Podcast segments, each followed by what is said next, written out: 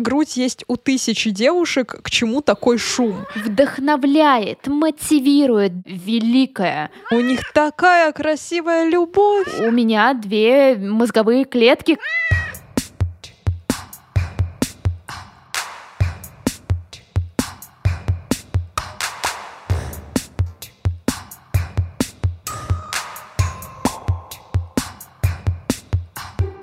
Всем привет! С вами подкаст Поп Депишник и его ведущие Лена и Наташа. Здесь мы обсуждаем классных и культовых героинь из поп-культуры. И сегодня мы решили пойти по принципу нашего подкаста Поп-мальчишник, нашего мини-формата, который доступен на Бусте, и обсудить конкретную актрису. И это Джулия Робертс. Почему мы решили это сделать? Потому что нам кажется, что Джулия Робертс ознаменовала собой такой огромный жанр, как ромкомы и мелодрамы, великолепные, культовые и легендарные. И в этом выпуске мы обсудим, насколько героини Джулии Робертс нравились нам в детстве, а также поподробнее остановимся на вопросе того, насколько у этой актрисы большой разброс в жанрах и насколько она хорошо попадает в разные образы и, в принципе, в разные героини, которые ей дают в тех или иных фильмах или адаптациях каких-нибудь книг.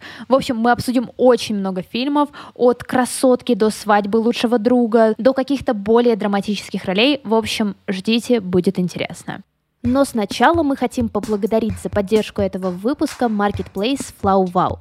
Там вы можете выбрать цветы, сладости, украшения и другие подарки для близких с доставкой в тысячи городах по всему миру. А перед отправкой вашего заказа магазин пришлет фотографию товара на согласование. У Флау Вау действительно классные букеты. Один из них я получила от Лены в очень тяжелый жизненный период. Я буквально плакала ей в трубку и рассказывала о своих переживаниях, как после нашего разговора мне позвонил курьер. Это было безумно трогательно получить классный букет от подружки. И вы можете порадовать своих близких. Оформите заказ и получите скидку 10% по промокоду латиницей POP. Действует он до конца мая. Ссылку мы оставим в описании эпизода, как и сам промокод. Да, а также напоминаем, что у нас есть соцсети. Вы можете подписаться на нас в Телеграм. Там у нас есть канал, где мы обсуждаем классных девчонок в поп-культуре, которых мы забираем к себе в выпуски или обсуждаем только с вами в рамках этого канала. Также у нас есть Твиттер, куда мы постим мемы, где мы можем вас ретвитнуть, но надо подписаться. Кроме того, у нас есть YouTube-канал, где мы проводим стримы, а также выкладываем видео-версии наших эпизодов. К сожалению, этот выпуск у нас не выйдет на YouTube, потому что мы записываемся удаленно, но там уже лежит несколько видео-версий с нового сезона, поэтому обязательно заглядывайте туда. И кроме того, у нас есть еще платный контент на Бусте, где вы можете побывать на мальчишнике у Шрека, у Колина Ферта и даже у Роберта Паттинсона. Кроме того, мы сейчас перезапускаем формат своей комнаты, где Лена разговаривает с классными людьми о книгах, писательницах, о литературе. И также у нас есть усики Наташи Ростовой. Это наш антикнижный клуб, где мы ругаемся. Еще один формат временно заблокирован, потому что я пока не знаю, как его сформулировать. Но, возможно, скоро я вернусь со своей аудиокнигой. И на всякий случай хочу сказать, что такой пробный выпуск гостевой своей комнаты уже лежит в открытом доступе. Вы можете его послушать и оценить, насколько вам это нравится, насколько вам нравится слушать, как я болтаю не только с Наташей. И если вам понравится, можете подписаться на книжный червь или на поп-мальчишник. Именно два этих тира на бусте дают вам опцию слушать свою комнату. Ну а мы начинаем.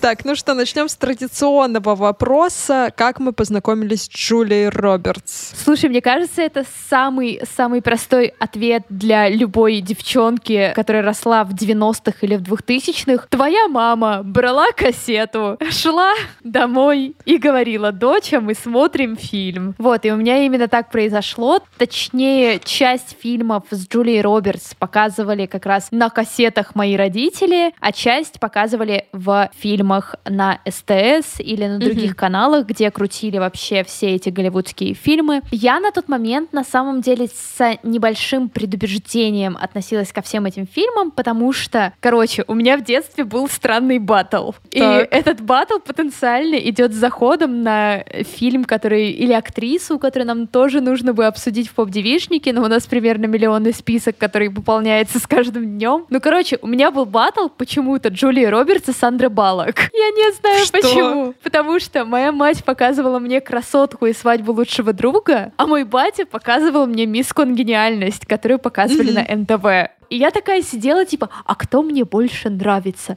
Я даже не знаю, кто же мне больше нравится. Они же так просят выбрать. И если честно, то уже во взрослом возрасте как будто бы чуть больше мне запомнилась Сандра Балок. То есть я во взрослом возрасте просто не пересматривала фильмов с Джулией mm-hmm. Робертс. И вот случилась прошлая неделя, когда я приезжала в Москву из Тбилиси, и мы с тобой виделись. И вот, чтобы ты понимала, когда я там возвращалась со всяких тусовочек с подружками, просто с посиделочками, от тебя, от э, записи подкаста, в общем, с чего угодно. Я приходила домой, понимала, что, ну, конечно, я устала. Что бы мне mm-hmm. поделать? Ах да, Фильмы Джулии Робертс. Итак, я посмотрела «Красотку», «Эрин Брокович», я посмотрела «Ноттинг uh, Хилл». Часть этих фильмов я пересмотрела. Mm-hmm. Чтобы вы понимали, «Эрин Брокович» — это один из моих любимейших фильмов с самого детства. Это фильм, который вдохновил меня, мне кажется, на все совершения этого мира. И, конечно же, я пересмотрела «Стальные магнолии». Также попыталась посмотреть фильм, который ты мне продавала довольно долго, когда мы с тобой встретились. Это «Мистическая пицца». И это фильм, так. который я не досмотрела, но об этом я расскажу чуть-чуть попозже, когда мы будем его обсуждать. Я поняла, что фильмы Джулии Робертс — это то, что максимально меня радует. Это то, что максимально меня успокаивает. Даже если это что-то настолько драматичное, как «Стальные магнолии». В детстве я как будто бы их вообще не ценила настолько, насколько могла бы, потому что та же красотка великая, потрясающие диалоги, потрясающий сценарий, отличное развитие персонажей, совершенно харизматичная Джулия Робертс, которая идеально вписывается в эту роль. По ней видно, что до этого она скорее играла в таких любительских ролях, где пыталась войти в образ такой южаночки. Южаночки, mm-hmm. которая вырывается в свет, но не особо. И тут случилась красотка, и вот она как бы расцвела. И я mm-hmm. такая, господи, Джулия Робертс, спасибо за все, легенда, потому что без тебя я бы не пережила эту чертову неделю, в которой чувствовала себя просто отвратительно. Как у тебя произошло знакомство с Джулией Робертс? Ну, слушай, я тоже смотрела, в первую очередь, это была «Красотка» с мамой, мы ее смотрели. Конечно. Потому что мама продавала любимые фильмы очень хорошо. То есть она говорила, Наташа, там такие красивые актеры. У них такая красивая любовь. И ты такая, мать, плохого не посоветую, давай смотреть. Причем в детстве для меня, знаешь, наверное, частично я с ней соглашалась, что актеры вроде Джулии Робертс и правда красивые, но они не попадали под мое ощущение красоты. Потому что для меня красивыми в то время были девчонки, ну я не знаю, Лол был попозже. Вот девчонки с аватара, где у них, знаешь, такие немножко под седину покрашенные волосы, очень ровно отстриженная челка, и ножки mm-hmm. вот так они ставят друг дружке. И носиками, да, просто вы не видите, как я показываю. Вот. И вот это для меня была красота тогда. И во мне боролось что-то эстетично адекватное, как я сейчас понимаю, это типа признание того, что Джулия Робертс красивая, да, и каких-то стереотипов, которые пришли ко мне из социальной сети ВКонтакте. Вот. И тогда я такая думаю, ну вроде она выглядит неплохо, вроде она хорошенькая. У меня есть вопрос. Так. Сразу. Когда ты говорила сейчас про аватаров, аватаров ВКонтакте, или аватарки. Что? Ну, аватарки, да, которые аватарки. ставили. Просто у меня в голове всплыло два варианта. Аватар легенда об Аанге. Когда-то давно четыре народа жили в мире. И аватар Кэмерона. И я такая, стоп, там не было девчонок с челками в обоих сериалах. Нет, оба варианта неправильные.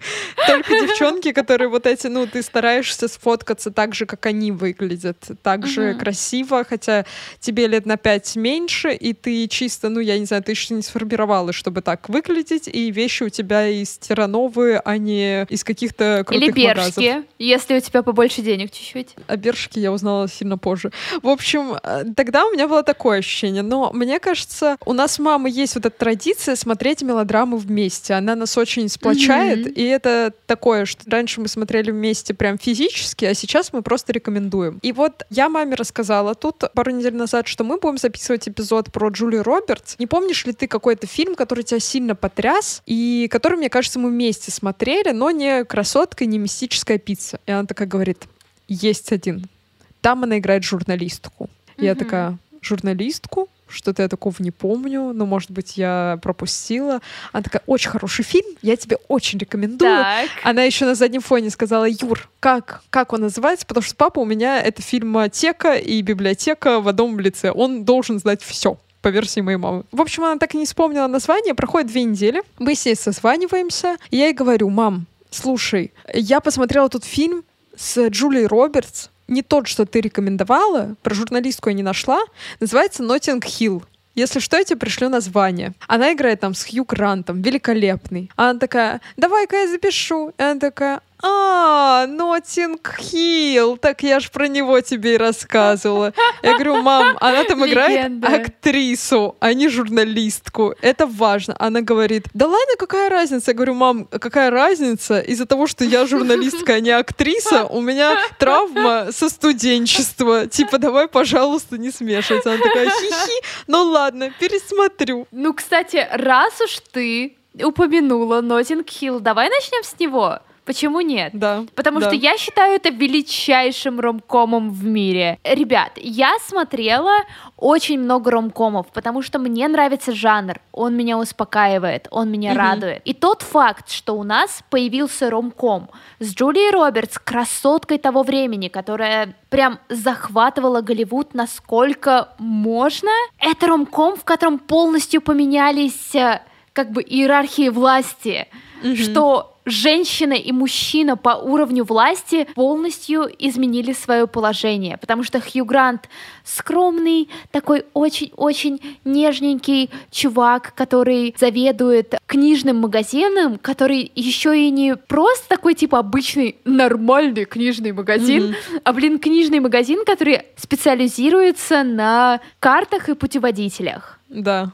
Да. И Джулия Робертс гениальная, шикарная, популярная актриса, и ты смотришь на это, и реально же динамика отношений полностью изменилась между мужчиной и женщиной именно в этом ромкоме. И ты сидишь такой, ого, это что? Это что, меняет жанр? И ты понимаешь, что да, это, блин, меняет жанр и довольно сильно. Ну, слушай, мне кажется, это скорее разрушает стереотипы какие-то о том, что только женщина должна быть эмпатичной и все проговаривать, потому что там, мне кажется, герой Хью Гранта достаточно много все и проговаривает. И мне кажется, ради чего стоит вообще пересмотреть или посмотреть этот фильм, если вы про него не слышали, это ради сцены их якобы первого свидания. В общем, по сюжету они случайно знакомятся вот в этом магазине путеводителей. Джулия Робертс, ее героиня Анна, она приглашает героя Хью Гранта к себе якобы в номер. И когда он приходит, оказывается, что там сессия для журналистов. такой. Где типа все могут, ну там, на 10-15 минут задать какие-то вопросы актерам. Хью Грант об этом не знает, и и он приходит, он не смотрел фильм с Джулией Робертс, он даже не знал, по-моему, на тот момент, что она актриса. Он приходит представляется журналистом из журнала «Лошади и наездники», и задает ей вопросы типа, а что вы бы делали, если бы были лошади в вашем кино? И мне кажется, это отличная репрезентация того, как можно иногда работать, если ты вообще не в теме. И на самом деле это еще и, ну, конечно же, это репрезентация того, что если у тебя есть вектор твоего издания, что тебе надо все время подсасываться к нему и все в его сторону да, выкручивать. Да, да, да, Я анализировала вопрос, который она издавала, и я поняла, что грань между очень хорошо подготовленным интервью и очень плохим очень маленькая, потому что... То есть ты сидела и думала, что вопрос, когда она сказала ему, что это фильм о космосе, и он спросил у нее, ну а в перспективе вы рассматриваете, чтобы лошади появились в фильме о космосе? Слушай, ну мне кажется, когда ты очень сильно готовишься к интервью, то ты кроме каких-то очевидных вопросов, вопросов, ну таких э, уровнем повыше, ты придумаешь еще какие-то вопросы, которые тебе кажутся просто гениальными. И мне кажется, Да, это вот да, та да. же степень, если бы он еще к этому добавил бы, знаете, есть созвездие лошади, как вы рассматриваете такой вариант, что в космосе оно появится? И вот что-то такое, если бы он немножко бы это докрутил, звучало бы абсолютно как супер подготовленный вопрос. Ты такой редактор, Наташ. То есть ты просто начинаешь докручивать вопросы за журналиста, фейкового журналиста в фильме. Потрясающе. Нет, только мое уважение. Если вы вдруг не смотрели Notting Hill, помимо того, что это очень хороший ромком, на мой взгляд, это довольно хорошее, наверное, высказывание о том, как чувствовали себя актрисы голливудские того времени. Потому что это в том числе какие-то переживания по поводу своего веса, своего вида, того, с кем ты встречаешься. У Джулии Робертс есть несколько великолепнейших монологов о том, как это быть актрисой того времени. И я не думаю, что на самом деле это сильно изменилось. Там есть проблематичный момент, мне кажется, хотя Давай. достаточно интересный. Я хотела как раз с тобой их обсудить. Но начнем с момента внешности, как ты уже начала про то, что вот надо следить за весом. Она говорит там очень классную фразу, что грудь есть у тысячи девушек, к чему такой шум. И когда я ее услышала, я подумала реально, насколько сильно люди прикопались к женской груди. То есть в какой-то момент ее просто возвели в абсолют. К чему такой ажиотаж, если взять, например, мужчину с лишним весом, и у него, скорее всего, грудь будет, если не больше, то, возможно, такая же. Потому что грудь э, хорошо воспринимается только если ты худенькая и у тебя большая грудь. В этом штука. Я задумалась, почему именно эту часть тела вообще так сильно пушат. Ну, типа, это же правда, Потому это же просто сиськи. up, бра. Ладно, засчитано. Ладно, еще два момента, которые, мне кажется, мы можем чуть подробнее Я рада, что ты остановиться. просто опустила этот вопрос. Потому что меня типа, да, нет ответа на этот вопрос. Типа просто я тебе какому-то дала. мужику, мужику какому-то понравилась женская грудь, он такой, класс, сделаю про это рекламу. Возьму и покажу женскую грудь всему миру. Ну просто, с одной стороны, кажется, что это очень сильная объективация женского тела, да, что очень большое зацикливание на груди. С другой стороны, какой-то чел просто решил боготворить женскую грудь. Это очень лестная мысль, мне кажется. Это лестно до тех пор, пока ты не хочешь выложить э, фотографии со своей грудью в Инстаграме, и тебя заблокируют. Сейчас нет. Инстаграм, э, его, кстати, нельзя упоминать, потому что он экстремистская организация. Они разрешили показывать соски. Все Два, можно, да. У тебя больше.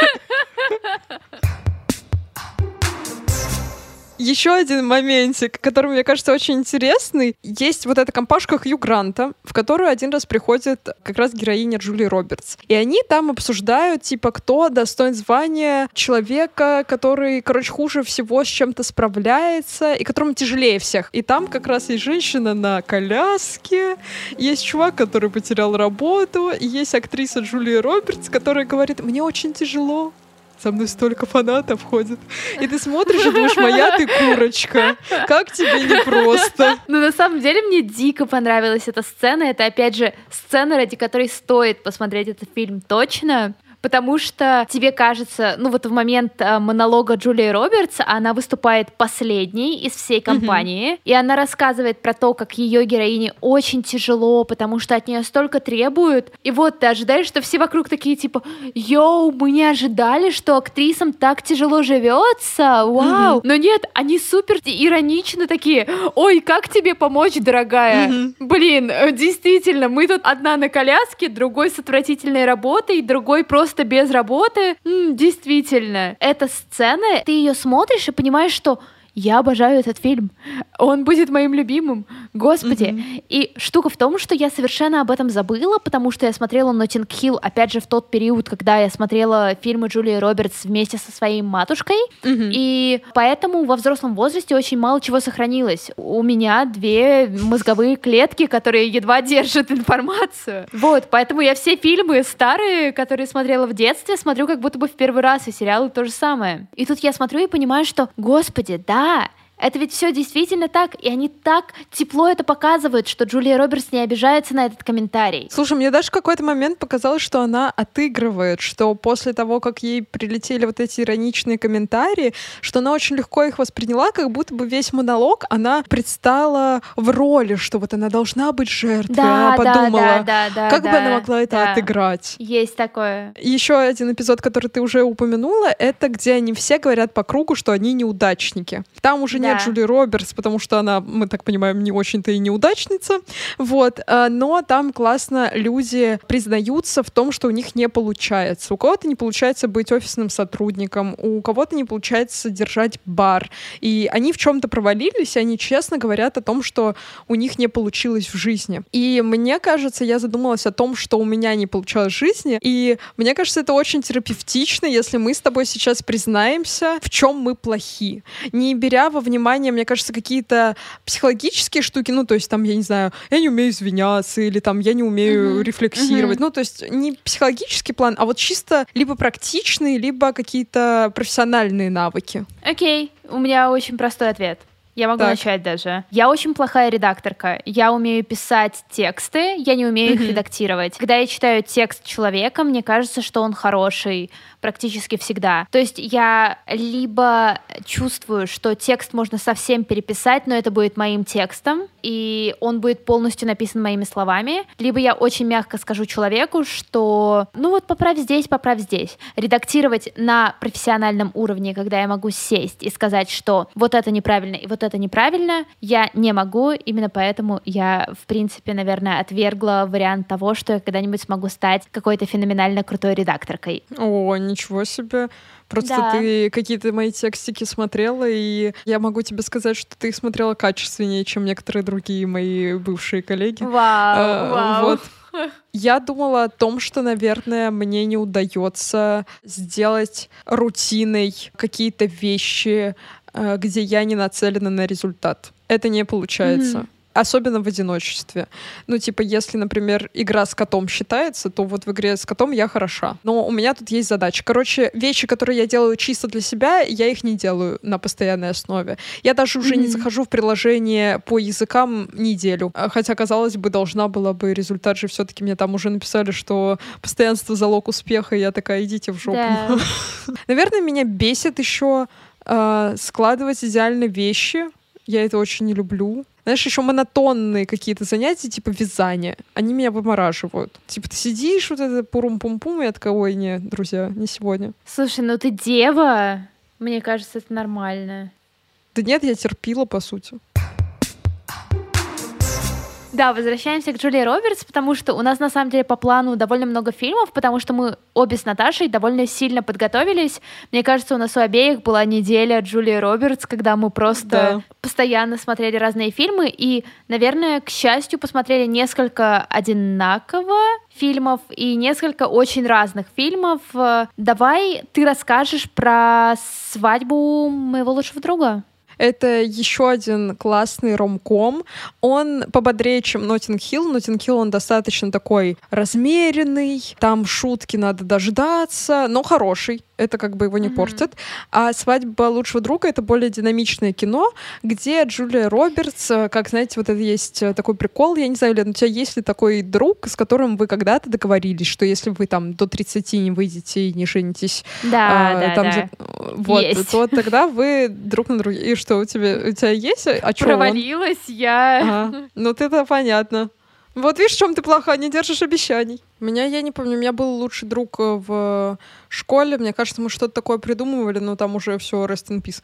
Вот, и значит, они договариваются с другом, что они, если там до 30 или до 28 не женятся, Мгм. не выйдут замуж, то тогда они женятся друг на друге. И тут неделя до дня рождения, и друг сообщает Джули Робертс, что он женится, и что девчонка классная, вот это все. И героиня Джули Робертс понимает, что она не может этого допустить, летит на свадьбу за неделю до этой свадьбы, потому что там долгий процесс подготовки, и пытается рассорить жениха и невесту. В конце концов, она, конечно же, раскаивается и говорит, что была не права. Наверное, в этом фильме меня поразила концовка. Я не знаю, будем мы ее Так. обсуждать или нет. Я плохо помню этот фильм. Я очень плохо Мгм. помню этот фильм, потому что как раз это тот вид фильма Джулии Робертс, который я смотрела в детстве, но не пересмотрела во взрослом возрасте. Это вот не вошло в мой список того, что я посмотрела за последнюю неделю. Ну, давайте, мне кажется, действовать по правилу ромкомов. Даже если ты знаешь финал, фильм все равно приятно смотреть.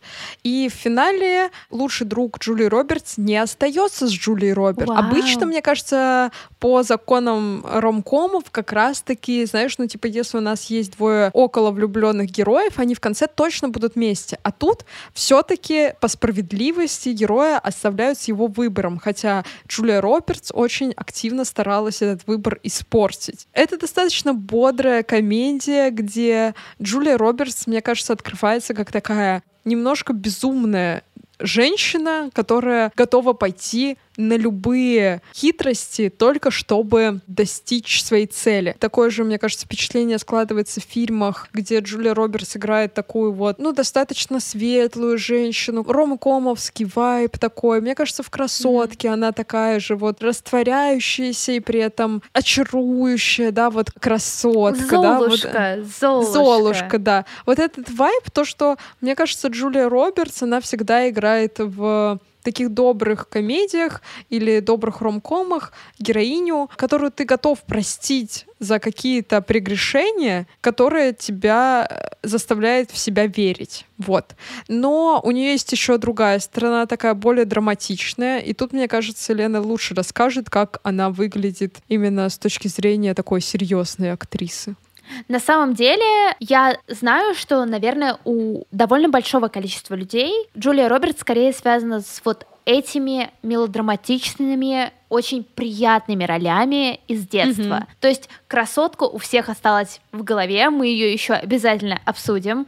Но один из моих любимейших фильмов Джулии Робертс это Эрин Брокович. Если вы вдруг не слышали, Эрин Брокович это боепик, то есть это история, основанная на реальных событиях, про реальную женщину по имени Эрин Брокович, которая совершенно обычная мать-одиночка, живущая в таком немножечко загнивающем штате, в котором куча проблем, с которыми нужно бороться, но ни у кого нет сил бороться, потому mm-hmm. что зачастую эти проблемы связаны с корпорациями, огромными компаниями, которые просто не готовы как-то идти на уступки. И вот mm-hmm. Эрин Брокович пытается наладить свою жизнь, найти работу, случайно совершенно знакомиться с адвокатом, причем знакомиться в процессе своего дела, где она пытается выбить деньги, и после этого решает устроиться в адвокатскую контору. Mm-hmm. В адвокатскую контору, которая расследует какие-то дела, и тут она случайно во время рабочего дня, когда просто рандомно листает какие-то документики, понимает, что одна из компаний, которая пытается наладить одно дело,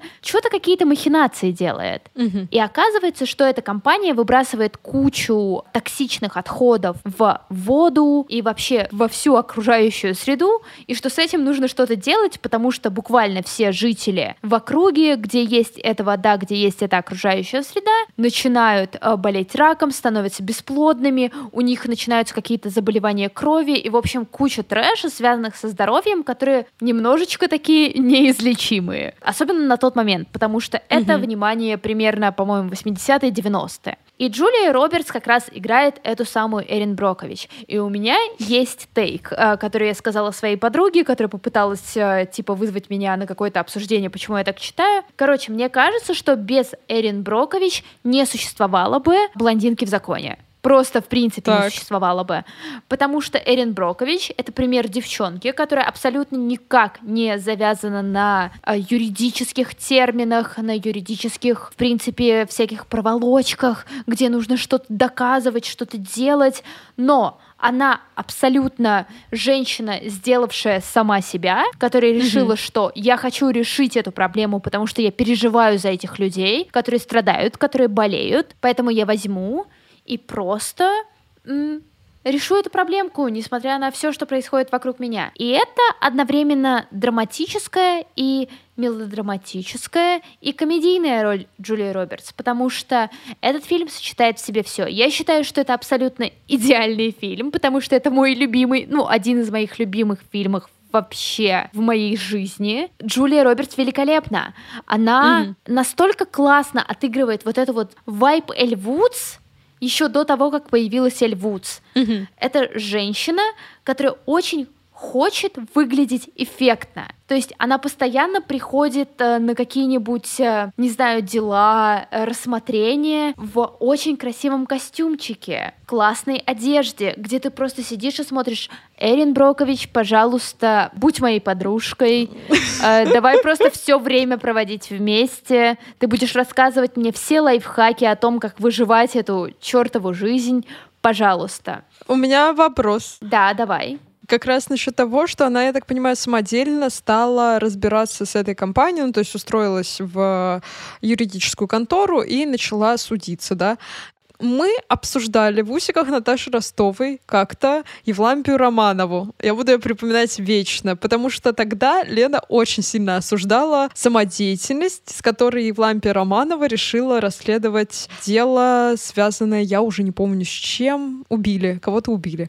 В общем... О, плохо помнит, плохо помнит, Хотя понятно. я ее полностью вот, прослушала. Вот если вы послушаете наш первый январский эпизод усиков Наташи Ростовой, где мы пытаемся пытаемся угадать героинь, и дойдете до момента, где я загадываю Наташе героиню, про которую мы читали три месяца, блин, назад — вы поймете, что слабая оперативка у этой женщины. Ничего страшного. Нет. Ты сама и не Наташа помнишь просто... фильмы, которые смотрела в детстве. Алло. Детство было давно, Наташа, я уже не молода. Три месяца тоже были давно, моя хорошая. В общем, да. И э, вопрос, не надо, пожалуйста, меня сейчас вводить в какие-то дебри, не надо меня сбивать с пути. Но тогда ты говорила, что самодеятельность плохо. Сейчас ты говоришь, что Эрин Брокович шикарно, стань моей подружкой. У меня есть для тебя ответ. Ну, так отвечай. В какие моменты самодеятельность ценится, в какие нет. Человек, который знает, что инициатива всегда наказуема на работе, например. Итак, Вспомним, как проходила Евлампия Романовой. Евлампия Романова возомнила себя детективом и в том числе в этом же лице э, таким околополицейским милиционером в то время. Вот. Но она же хотела сделать и... хорошо. Она хотела сделать хорошо, я не сомневаюсь. Что делала Эрин Брокович, моя хорошая? Если ты вдруг пропустила мой рассказ, или, возможно, я об этом не рассказала. Короче, Эрин Брокович не решила делать это в рамках э, петиции на Change.org, э, которую она делает как просто такой гражданин, который пытается сделать лучше.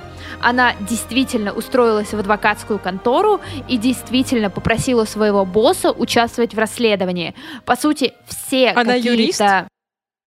Нет, она не юрист, она работала секретаршей, которая разбирала документы. А потом моя хорошая делала то, что мы с тобой делать не умеем. Просила повышения каждый раз, когда превышала ту норму работы, которую она делала. То есть она пришла туда без подготовки и без опыта, а потом еще и попросила повышения. Да, более того, она пришла туда без опыта, но при этом она была достаточно внимательной, чтобы прочитать документы, в отличие от всех людей в этой юридической конторе, и увидеть то, что по этим документам компания, которая к ним обращается, использует токсичное вещество. Ха. Слушай, это звучит как э, какая-то выдумка, потому что, ну, прикинь, я сейчас приду в юридическую контору и скажу, возьмите меня, пожалуйста, на работу, у меня нет образования, но я внимательная. Если ты посмотришь фильм Эрин Брокович, ты поймешь, почему она туда пошла. Я обожаю нас с тобой, но мне кажется, mm-hmm. нам нужно вот еще буквально 3 миллиметра уверенности. 3 миллиметра до уровня неба да, чтобы быть как Эрин Брокович, чтобы настолько же хорошо отстаивать наши границы и условия. Короче, друзья, если вы хотите устроиться куда угодно, вам надо быть только настойчивыми и внимательными. Больше от вас ничего не требуется. Нет, вам требуется посмотреть Эрин Брокович чисто... Вот, для мотивации. Для мотивации, для того, чтобы понять, как в принципе работает тема того, как просить повышения. То есть есть мне кажется, миллиард статей о том, как правильно просить повышения, нужно рассказать про свои заслуги, сделать вот это вот. Так, нет, все, забыли все это, включили Эрин Брокович, посмотрели, стали просто миллиардерами. Какие еще фильмы с ней именно драматические ты успела посмотреть? А вот как раз сегодня за три часа до записи у меня появилось свободное времечко, и я посмотрела фильм «Август графства Осейдж». И это великолепная история про дисфункциональную семью. И, внимание, у меня есть hot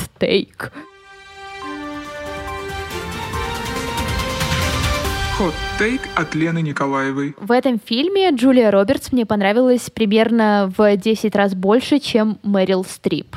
Хот-тейк засчитан. А для меня это очень странно, потому что Мэрил Стрип довольно долгое время была моей самой любимой актрисой, которая затмевала всех. Просто mm-hmm. всех. Ну, ее невозможно просто как-то затмить в любой, э, ну, в любой картине. Ну, то есть вы можете снять сценарий и фильм, в котором Мэрил Стрип второстепенная актриса, но она будет забирать все экранное время. Как бы вы ни пытались что-то исправить. И здесь Джулия Робертс играет сестру, э, любимую сестру в семейке такой я бы назвала ее хилбили или реднеками, типичными американскими реднеками которые просто пытаются выжить свою жизнь. И, собственно, синопсис в том, что вот есть семья, мать и отец. Мать такая женщина с зависимостью, которая оправдывает свою зависимость тем, что у нее онкология, mm которую ей нужно как раз залечить тем, чтобы, ну, хотя бы какое-то успокоение почувствовать, чтобы хотя бы немного вот этот вот обезболивающий эффект подействовал. Но на самом деле ведет она себя как полноценная зависимая женщина. Есть муж, который бывший писатель и алкоголик. Начинается все с того, что мы видим их ссору, и вроде бы все такое довольно-таки странное, но простите, если вы жили в каких-то таких стандартных российских семьях, то вы очень хорошо поймете все, что происходит. И вот они ссорятся, и буквально в следующий следующей сцене мы узнаем, что муж пропал, с ним mm-hmm. что-то произошло, а через несколько сцен мы узнаем, что муж умер, что муж oh. покончил с собой. И Джулия Робертс играет одну из их дочерей. Всего дочерей mm-hmm. три. Три сестры очень по Чехову, с очень разными судьбами. То есть одна держалась за семью, одна очень хотела помочь родителям, постоянно с ними была, постоянно их поддерживала. Другая максимально от них дистанцировалась, при этом это сестра, которая была как раз любимицей, это Джулия Робертс. И другая сестра — это вот Лидия Беннет в «Гордости и предубеждении». Девчонка, mm-hmm. которая живет свою жизнь, все хорошо, она поедет в Майами, чтобы выйти замуж, все у нее в порядке. У Джулии Робертс при этом довольно сложная такая своя второстепенная история, что у нее есть муж, который ей изменил, изменил с молодой девушкой, у нее есть дочь, которая абсолютно не понимает, что происходит, проходит подростковый кризис. Блин, простите, но вот я очень долгое время почему-то думала, что после мелодраматичных ролей и романтических ролей Джулия Робертс немножечко как бы сбавила обороты, что mm-hmm. она уже не та самая. Да, у нас есть «Ешь, молись, люби», великолепный фильм, который вдохновляет, мотивирует, да еще и по одноименному бестселлеру Элизабет Гилберт. Но это все-таки такая очень миленькая и очаровательная экранизация книги. Книги mm-hmm. мемуаров, которые действительно стали бестселлерами, действительно очень мотивируют, э, если ты прям, если тебе совсем плохо, и это первое, к чему ты обращаешься в этом плане Август как будто бы более полноценный, как будто бы он более а, сложный.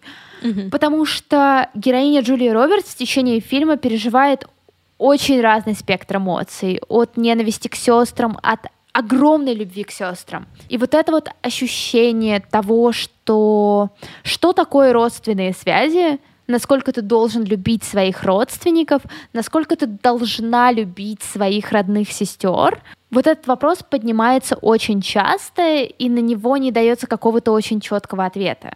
И мне кажется, это, это вообще очень сложно с э, родственниками этот вопрос, потому да, что конечно. я себе, наверное, представляю, что можно на какое-то время от них дистанцироваться и, ну, там, выстроить какие-то отношения, я не знаю, там, какое-то время не общаться, может быть, и это может быть профилактичнее для ваших отношений, чем постоянный контакт.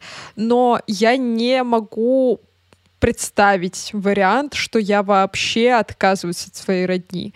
То есть для меня вот эти, наверное, сложные причины, сложные ситуации, где тебе нужно сделать выбор э, в сторону себя, а еще хуже, если это моральный выбор, если человек, ну я не знаю, уходить уж совсем к простым форматам типа Тараса Бульбы и сына, который, э, которого я продил, я и убью. Вот типа такого я вообще не представляю, как как в этих ситуациях люди что-то решают, и я даже не знаю, что в этом случае правильнее. Наверное, поэтому мне всегда очень тяжело смотреть такие фильмы, где, знаешь, непростые отношения, и они да, очень сильно да, колеблятся. Да, да. Я в любом случае тебе очень советую, потому что кроме всего прочего, кроме потрясающей Джулии Робертс, там есть Бенедикт Камбербэтч, э, там есть просто такой великолепный каст, в том числе Мэрил Стрип. Мэрил Стрип там все еще великолепна, но она играет абсолютно такого, знаешь, такую героиню, которую сложно любить. Mm-hmm. И я люблю это в Мэрил Стрип, когда она играет именно таких героинь, потому что ты начинаешь ставить под вопрос, типа, господи, что я испытываю, мне же так нравится Мэрил mm-hmm. Стрип, но я так ненавижу ее героиню. Она mm-hmm. играет настолько дисфункциональную, нарциссичную,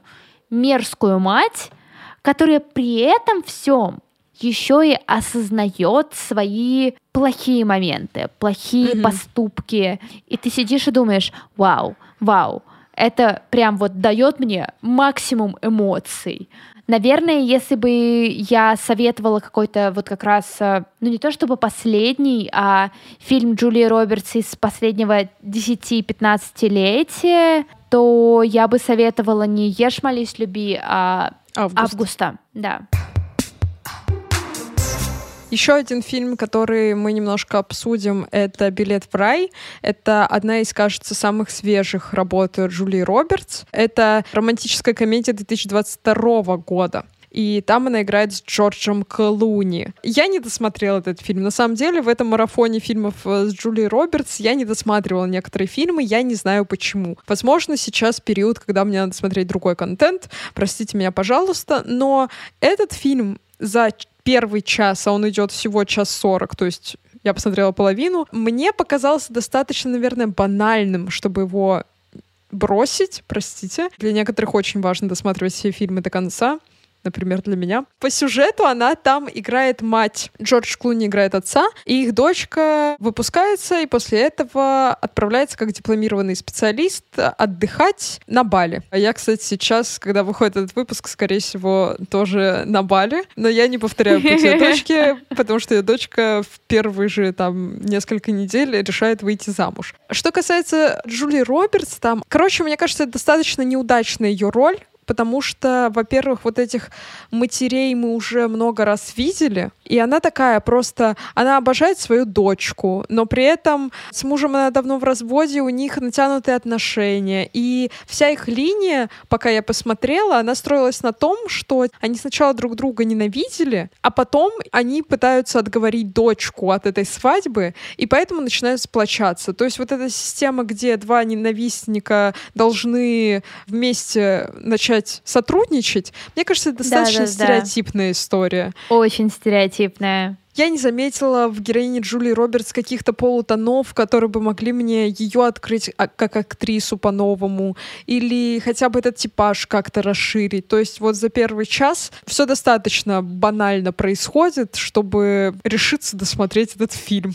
Вот, поэтому я не очень его рекомендую. Надеюсь, что дальше у нее будут роли посильнее. В целом, на самом деле, это очень печально, потому что я помню интервью Джулии Робертс по поводу конкретно этого фильма, mm-hmm. что она же очень долго не снималась в ромкомах намеренно, mm-hmm. прям вот намеренно. Во многом это объяснялось тем, что она хотела сконцентрироваться на детях, поэтому если вы посмотрите фильмографию Джулии Робертс там, в последние годы, то вы заметите, что для такой голливудской актрисы она снималась довольно мало. Она прям вот угу. э, выбирала что-то конкретное, чаще всего это либо драматические роли, либо такие около триллеры, либо что-то подобное. Либо Белоснежка. Поэтому, наверное, немножечко грустно, что такой первый тейк получился плохо. Я на самом деле очень хочу посмотреть фильм как раз со своим мужем в ближайшие пару недель, потому что у нас давно было это в планах. Плюс я очень давно ждала возвращения Джулии Робертс как актрисы романтической комедии, потому что в этом она как будто бы гениальна. Просто мне кажется, она э, вспомнить вот э, фильмы, которые мы уже обсудили или которые все знают, она обычно тебя цепляет чуть ли не сначала, потому что в ней есть вот эти полутона, она их очень классно отыгрывает. Да, да. И да. она как-то расширяет рамки стереотипного героя. А тут она как будто бы просто идет по схеме, которая очень понятна. И когда ты это еще видел, ну, не с Джулией Робертс, но с другими актрисами, то ты смотришь и думаешь, О, ну, если я сейчас на 20 минут выйду поесть, в целом, скорее всего, я знаю, на каком моменте я приду и что там будет да, происходить. Да, да, и поэтому да. она как будто бы взяла очень стереотипный образ, а вот мы обсуждали уже, что очень многие ромкомы с ней как раз ломали стереотипы. Ну, короче, не знаю, я расстроена. Мне кажется, это не совсем ее вина, это скорее вина того, что она взялась именно за эту работу, к сожалению, а не что-то mm-hmm. новаторское. Проблема не в тебе, а в Голливуде. Да, как обычно. Но, наверное, завершить весь разговор про Джулию Робертс будет разумно с ее главного хита, который вы, скорее всего, смотрели с мамой, бабушкой, с, возможно, отцом, кто знает. Вдруг mm-hmm. ваш отец любит романтические комедии. Но, э, наверное, главный фильм Джулии Робертс, в принципе, за всю карьеру — это «Красотка». «Красотка», в которой она играет проститутку, влюбившуюся в очень богатого мальчика Ричарда Гира, ну и он влюбился в нее. И он влюбился в нее, и, ну, как бы, простите, фильм вышел миллиард лет назад, поэтому спойлеры будут. Финал истории, как и у Золушки. Он приезжает на лимузинчике, дает ей цветочки, и они счастливы вместе. Я люблю этот фильм и ненавижу Ричарда Гира. Почему? Мне кажется, он слизняком, тот факт, что его взяли в романтическую комедию, я абсолютно не понимаю. Потому что этот чел выглядит как крип в любом баре в центре Москвы, который просто подходит тебе вечером и такой, одна здесь отдыхаешь, и ты такая, нет, не одна, иди отсюда. И он такой, о, для нее, для женщины ее профессии, какую она там играет, спрашивать, одна здесь отдыхаешь, вполне окей. Меня скорее, наверное, сейчас проблематичен момент, который в детстве мне мама подавала как нечто очень благородное. Это тот момент, что она никому не позволяла себя целовать, когда ее брали и вот она вот женщина с внутренними принципами. И мне кажется, это на самом деле э, настолько абсурдным, что вот, ну, просто я какое-то время еще, когда исследовала тему вебкама, для меня тоже тогда какие-то штуки, которые вот модели рассказывали про то, что они никогда не делают, казались странными, потому что я не понимаю, не понимаю, как у людей этот ползунок морали мог отъехать, но остановиться прямо перед обрывом, условно. Вот один маленький камушек лежит, вот, вот поцеловать ее нельзя. И сейчас, мне кажется, это очень странным, что это сильно романтизировалось в фильме. Ну, типа, она же ему позволяет себя поцеловать в какой-то момент, а типа вначале нет. И типа вот пипец, да, вот мы все сидим и такие, блин, наконец-то разрешила. И сейчас, мне кажется, это очень плохой сюжетный ход, что именно вот в этом она была особенная. Я понимаю все твои предъявы, но... Но... какое-то время назад, очень давно в своей жизни, я довольно активно изучала всю концепцию того, как работают открытые и полиаморные отношения. Если вы хотите узнать об этом чуть-чуть поподробнее, слушайте наш разогрев, там все довольно подробно описано, потому что мы прям готовились к записи этого выпуска. Да, Наташ? Да. И, короче, на самом деле правило не целоваться очень активно работает в э, как раз открытых и свободных отношениях. Это одно из самых частых правил, которые вообще есть. Разумеется, статистики никакой нет, потому что, блин, это никак не изучается, но огромное количество людей, с которыми я как-то общалась, у которых что-то спрашивала про это, рассказывали мне о том, что у них в свободных и открытых отношениях есть правило, вот как раз не спрашивай, не говори, что вы mm-hmm. просто не рассказываете обо всех своих похождениях, и в том числе правило о том, что вы не целуете других партнеров, потому что поцелуи — это что-то романтическое, это что-то очень близкое и теплое. Это то, что ты даешь человеку, которого ты любишь. А если ты с ним занимаешься сексом, то это чисто животный инстинкт. Простите, да, я да. Э, для меня это абсурдно. Я согласна с тем, что поцелуй это очень многое. Нас учились того, что типа сначала вы держитесь за ручку, потом вы целуетесь, потом шуры-муры начинаете крутить. Для меня это очень странно. Для меня иногда, мне кажется, поцелуй меньше значит, чем секс. Это это очень странная установка, что тебе нельзя прикасаться губами к другому человеку, хотя ты делаешь что-то, возможно, более критичное и более интимное в этот момент. Бред, простите. Я в шоке. Девочки, простите, пожалуйста. Ты Никого не хочу недостаточно оскорбить. много тредов в Твиттере. Пусть я буду плоха в читке Твиттера. Вот. Возможно, это еще один мой недостаток. Стоит также упомянуть, что в фильме довольно сильно показано классовое неравенство и то, угу. как оно в принципе работает, потому что по героине Джулии Робертс мы можем понять, что она сообразительная, что если бы у нее условно был какой-то капитал, который ей оставили родители на то, чтобы она получила высшее образование, это все было бы окей, она бы пошла учиться. Но а, у героини Джулии Робертс в этом фильме великолепные монологи, великолепные а, строчки в диалогах, где она пытается объяснить, насколько все это плохо работает. И моя любимая сцена в этом фильме, именно в контексте того, как работает этот мир, это mm-hmm. как раз тот момент, когда Ричард Гир дает ей кучу бабла и говорит, иди, бери себе коктейльное платье, потому что вечером мы mm-hmm. пойдем на ужин. Вот, и Джулия Робертс идет, чтобы, собственно, найти себе дорогое и классное платье, заходит в бутик, где ее отшивают продавщицы.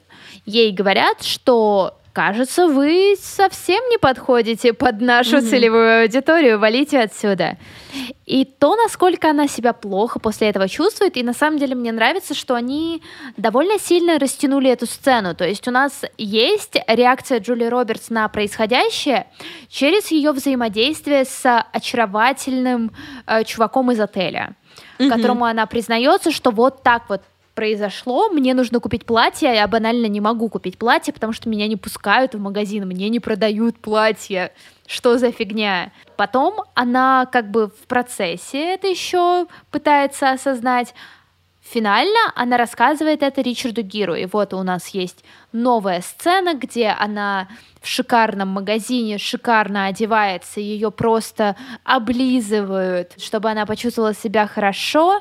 Бум, она заходит в этот бутик и говорит, вот вы меня отшили, просто вы отвратительные. И ты чувствуешь прям моментальное удовлетворение, но одновременно осознание вот этого вот прекрасного классового неравенства, потому что если бы у Джулии Робертс, у героини Джулии Робертс не было бы Ричарда Гира, то у нее не было бы возможности подойти к ним и сказать, что они отвратительные, мерзкие женщины и не должны так делать. Потому что да, у секс-работниц тоже может быть много денег, чтобы обеспечить себе классное и клевое платье.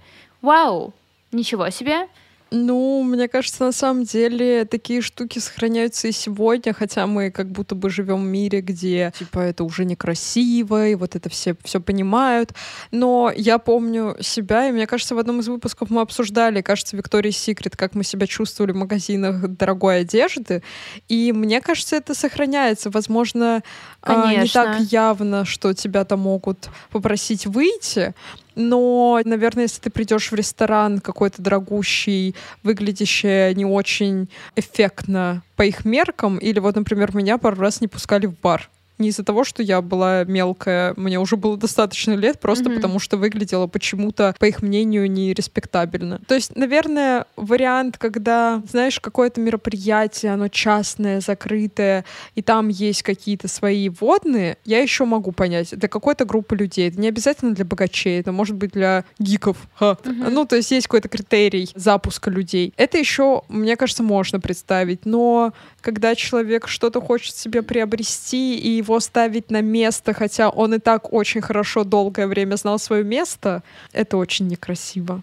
У меня тут есть вопрос, потому что мы в этом выпуске очень много говорим конкретно про фильмы и обсуждаем их какие-то мелкие моменты. У тебя были прям некрасивые случаи, когда либо тебе было некомфортно в ресторане слишком таком fancy, fashion. Потому что у меня такое частенько бывает. Э, допустим, mm-hmm. меня зовет муж куда-нибудь э, сгонять в клевый классный рестик, э, чтобы поесть стейков. И я прихожу, например, и в принципе такая смотрю на окружение и думаю, что ну окей, ладно.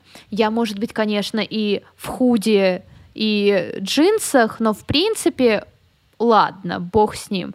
Но тут я смотрю на меню, вижу цены, и я такая, ха, блин, кажется, я слишком простая для этого места. Я абсолютно не в том классе людей, которые должны сюда приходить. В такие моменты у меня ощущение, что официанты как будто бы говорят со мной очень высокомерно, что типа mm-hmm. ты сюда пришла, господи, mm-hmm. ты сюда пришла, ты посмотри на себя, у тебя худи за 700 рублей, моя хорошая, зай, просто уходи отсюда. Слушай, у меня было, что очень сильно вылечило всю эту историю. У меня тоже раньше я чувствовала себя часто некомфортно, но мы как-то вот с моей подружкой из гастроиндустрии поехали в Питер, и она меня очень много водила по ресторанам и, ну да, таким по fancy местам, потому что ее туда звали, а я шла балластом.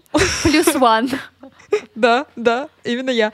И она меня, конечно, побаловала, но когда ты ходишь почти каждый день в какой-то рестик, ты на третий день уже такая, ну, конечно, держите мое пальто.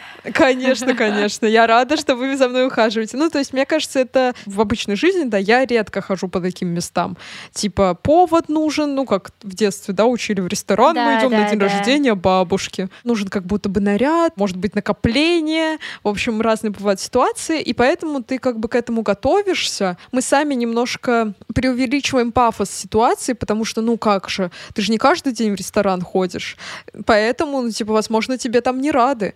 А когда ты начинаешь ходить туда действительно часто, ты чувствуешь, что, окей, для кого-то это обыденность, и все себя чувствуют хорошо. Почему я не могу поесть э, классно приготовленной еды? Почему я должна вообще переживать? Это хороший урок, который я возьму на заметку. Наверное, в конце хотелось бы упомянуть несколько фильмов, которые мы не обсудили так подробно, но считаем очень важно вспомнить и посмотреть. Если вам вдруг хочется как-то получше изучить фильмографию Джулии Робертс, обязательно их гляньте, если вам понравится, там, не знаю, то, что мы про них расскажем. Я рекомендую «Мистическую пиццу». Это легкая история про девчонок, молодых девчонок, которые ищут себя. Я бы вот так бы сформулировала. Подробнее увидите в фильме. Он достаточно старый, кстати.